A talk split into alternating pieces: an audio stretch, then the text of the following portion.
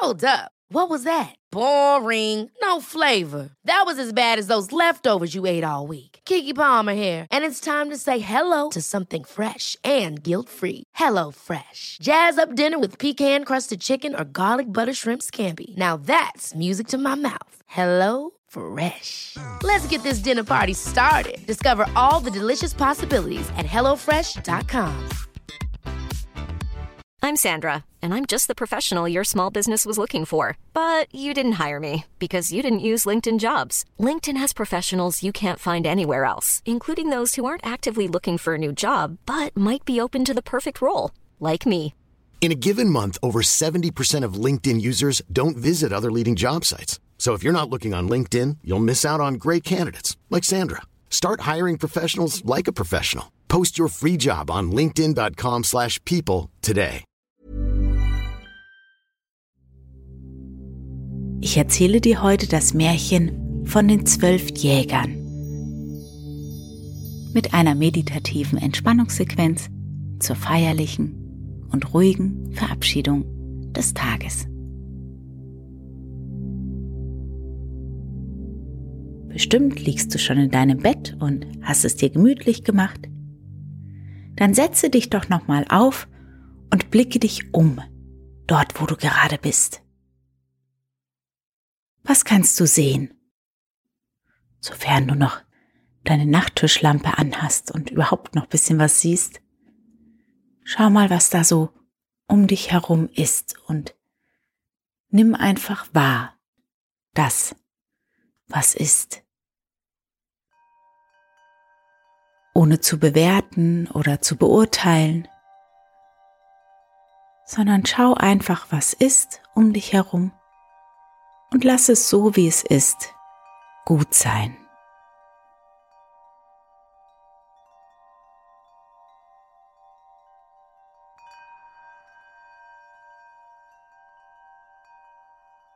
Und dann recke und strecke dich mal, so ganz entspannt in alle Richtungen, hebe deine Arme. Und atme dabei ganz tief ein und aus. Gib dir ganz sanfte Bewegungen. Vielleicht möchtest du auch deine Schulter noch mal ein bisschen kreisen, deine Arme ausschütteln. Die letzten Bewegungen heute Abend.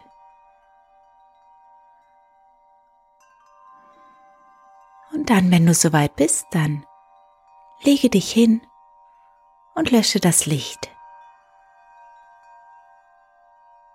Mach es dir bequem und schließe dann deine Augen.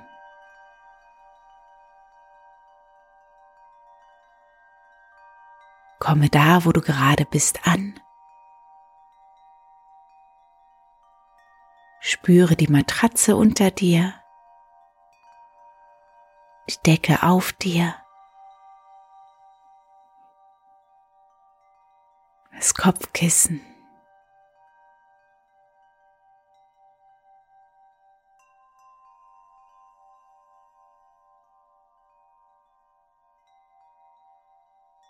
Und spüre deinen Atem. Registriere das sanfte Heben und Senken deiner Brust und deines Bauches bei jedem Atemzug.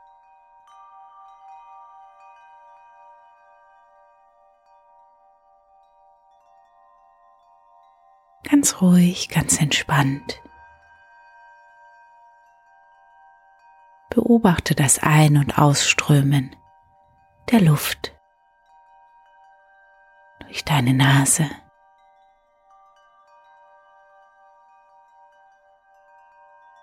und lasse dich von deinem Atem beruhigen.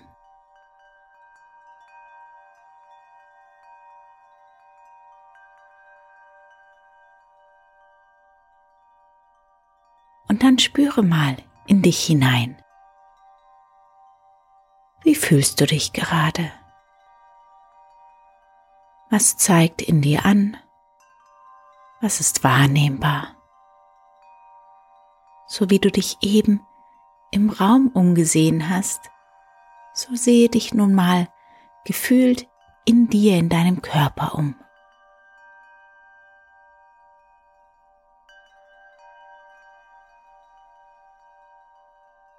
Ohne Bewertung, ganz freundlich, aufgeschlossen,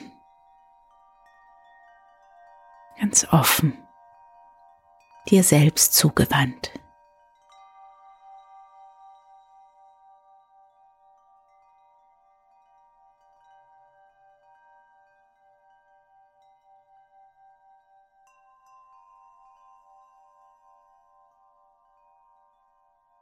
Und dann lade ich dich ein, dich vom heutigen Tag zu verabschieden. Dich beim heute zu bedanken. Dich auch bei dir selbst zu bedanken. Du hast deine Sache gut gemacht.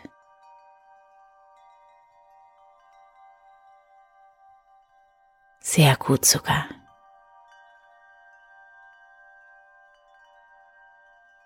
Vielleicht fallen dir spontan ein paar Dinge aus dem heutigen Tag ein, die besonders schön waren, die dir Freude gemacht haben. Vielleicht einfach nur Kleinigkeiten. Vielleicht ist heute etwas besonders gut gelungen. Vielleicht hast du etwas hinter dich gebracht, was schon länger anstand. Vielleicht hattest du ein schönes Gespräch oder eine nette Begegnung. Was war heute besonders schön?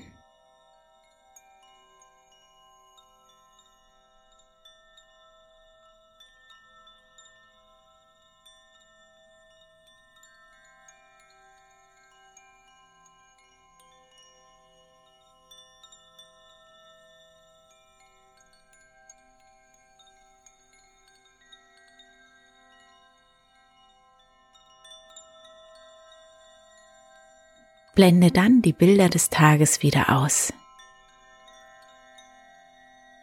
Der Tag ist vorbei und du darfst jederzeit einschlafen. Denn du weißt, während du schläfst, findet Entwicklung und Fortschritt und Wachstum statt. Die Dinge dürfen sich zu deinem Besten entwickeln zu deiner vollsten Zufriedenheit.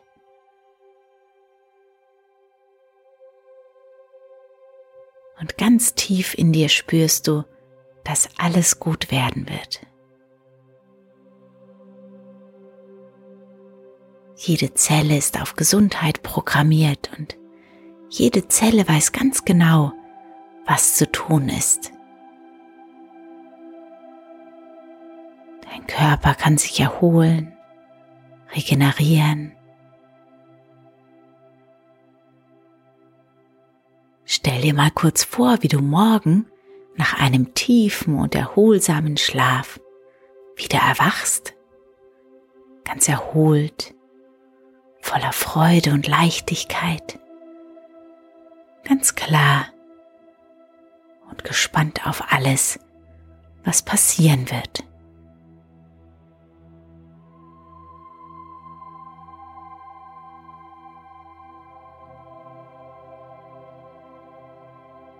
Stell dir vor, wie du dann aufstehst und den neuen Tag begrüßt.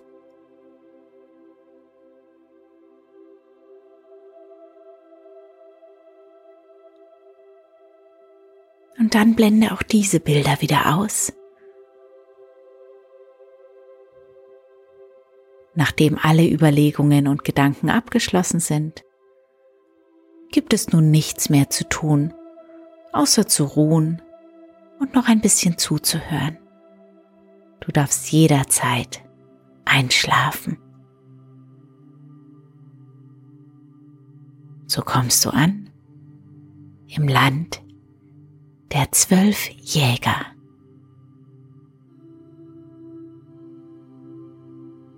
Es war einmal ein Königssohn, der hatte eine Braut und er hatte sie sehr lieb. Als er nun bei ihr saß und ganz vergnügt war, da kam die Nachricht, dass sein Vater todkrank wäre und ihn noch vor seinem Ende zu sehen verlangte. Also sprach der Königssohn zu seiner Liebsten, ich muss fort, ich muss dich leider verlassen, aber ich gebe dir einen Ring zu meinem Andenken. Wenn ich König bin, dann komme ich wieder und hol dich heim. Und dann ritt er fort. Als er bei seinem Vater anlagte, war dieser sterbenskrank und dem Tode nah. Sein Vater sprach zu ihm, Liebster Sohn, ich habe dich vor meinem Ende noch einmal sehen wollen. Versprich mir, nach meinem Willen, dich zu verheiraten. Und er nannte ihm eine gewisse Königstochter, die seine Gemahlin werden sollte. Der Sohn war so betrübt, dass er gar nicht lang darüber nachdachte, sondern einfach sprach, Ja, lieber Vater, das ist euer Wille, und so soll es geschehen. Daraufhin schloss der König die Augen und starb.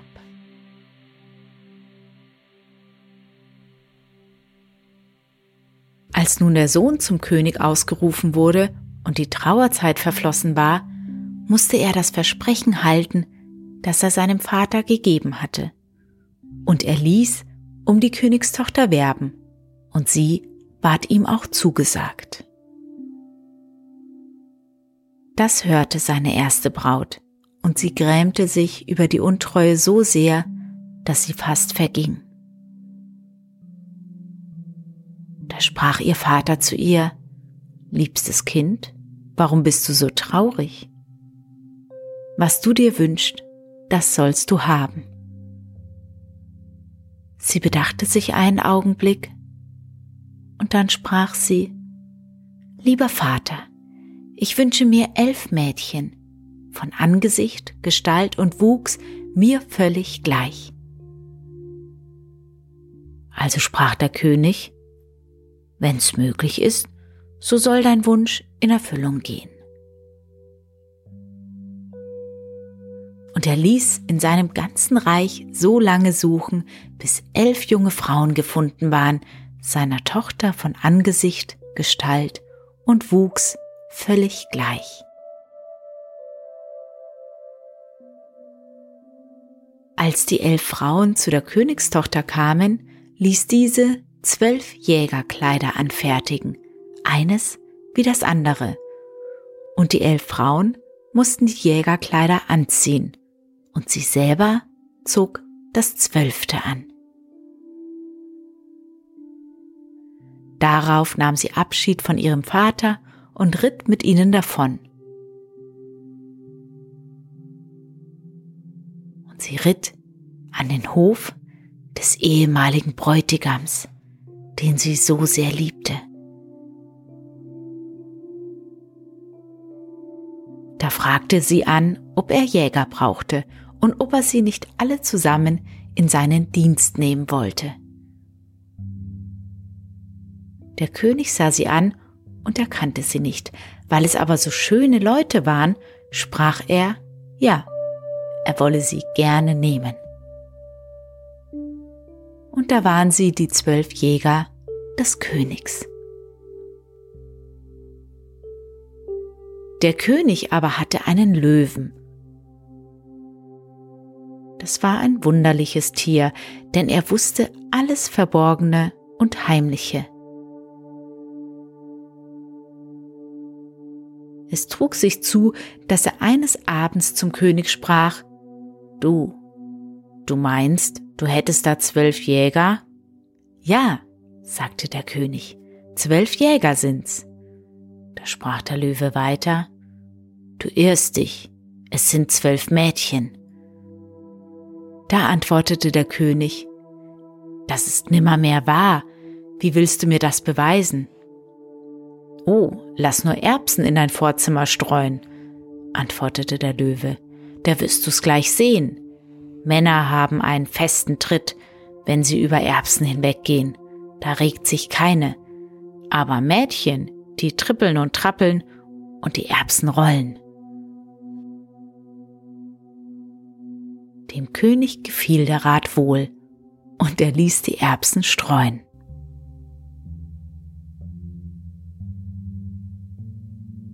Es gab aber einen Diener am Hofe des Königs, der war den Jägern gut. Und wie er hörte, dass sie sollten auf die Probe gestellt werden, ging er hin und erzählte ihnen alles. Und er sprach, der Löwe will dem König weismachen, ihr wärt Mädchen. Da dankte ihm die Königstochter und sprach nachher zu ihren Frauen, Reißt euch zusammen und tretet fest auf die Erbsen. Als nun der König am nächsten Morgen die zwölf Jäger zu sich rufen ließ und sie ins Vorzimmer kamen, wo die Erbsen lagen, so traten sie so fest darauf und hatten einen so sicheren Gang, dass auch nicht eine Erbse rollte oder sich bewegte. Da gingen sie wieder fort. Und der König sprach zum Löwen, Du hast mich belogen, sie gehen ja wie Männer. Der Löwe antwortete, Sie haben's gewusst, dass sie sollten auf die Probe gestellt werden und haben sich zusammengerissen.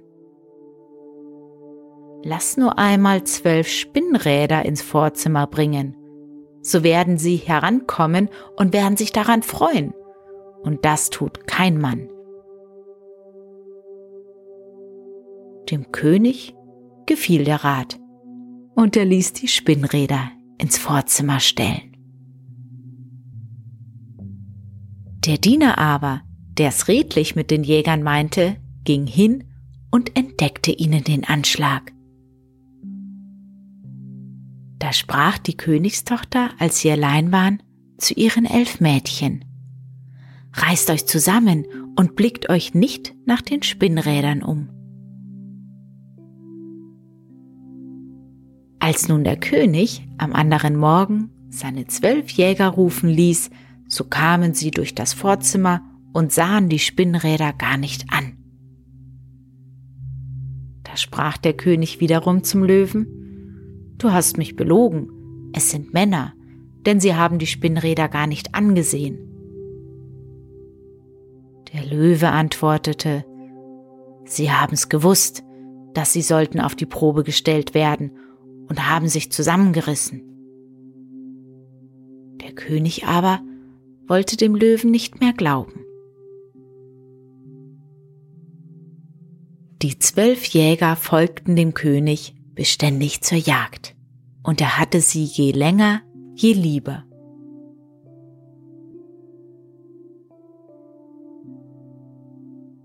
Nun geschah es, als sie einmal auf der Jagd waren, dass die Nachricht kam, die Braut des Königs wäre im Anzug.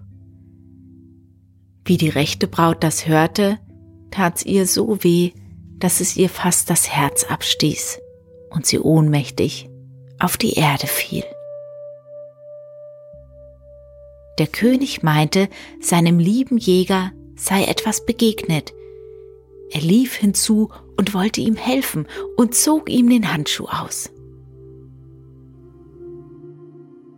Da erblickte er den Ring, den er seiner ersten Braut gegeben, und als er ihr ins Gesicht sah, erkannte er sie.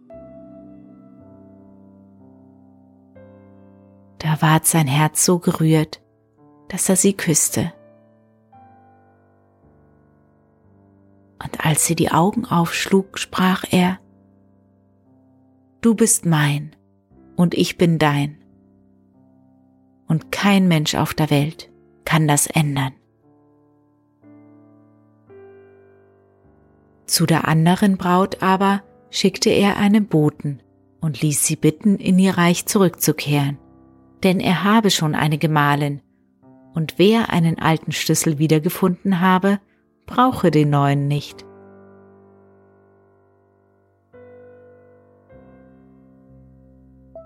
Darauf ward die Hochzeit gefeiert.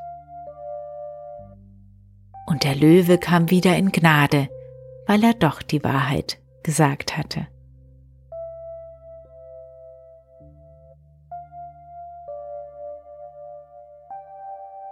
Und wenn sie nicht gestorben sind, so leben sie noch heute